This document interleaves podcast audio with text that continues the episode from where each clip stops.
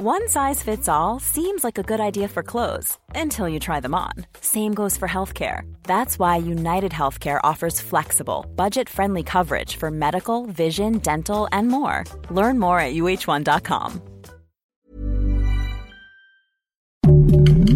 Heraldo Podcast, un lugar para tus oídos. Noticias del Heraldo de México.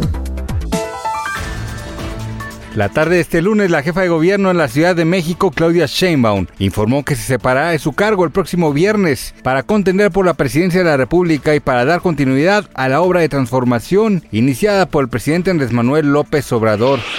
Marcelo Ebrard hizo este lunes salida oficial de la Secretaría de Relaciones Exteriores para buscar la candidatura a la presidencia de la República por Morena. Al ex canciller se le cuestionó sobre si tiene pensado qué hacer en caso de que el proceso de Morena no le sea favorable. Mi plan B es invitar a Claudia como secretaria de Gobernación, aseguró.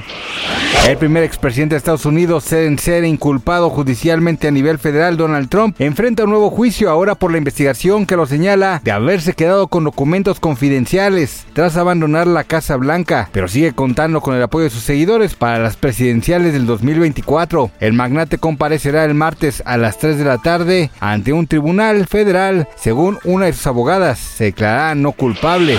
Tenoch Huerta lanzó un comunicado en redes sociales en el que da su postura acerca de las acusaciones de María Elena Ríos sobre presunta violencia sexual. El actor de Marvel negó el señalamiento público que Elena realizó en sus redes sociales. La saxofonista aseguró en un tuit que Tenoch había ejercido distintos tipos de violencia y destacó que el intérprete era un depredador sexual.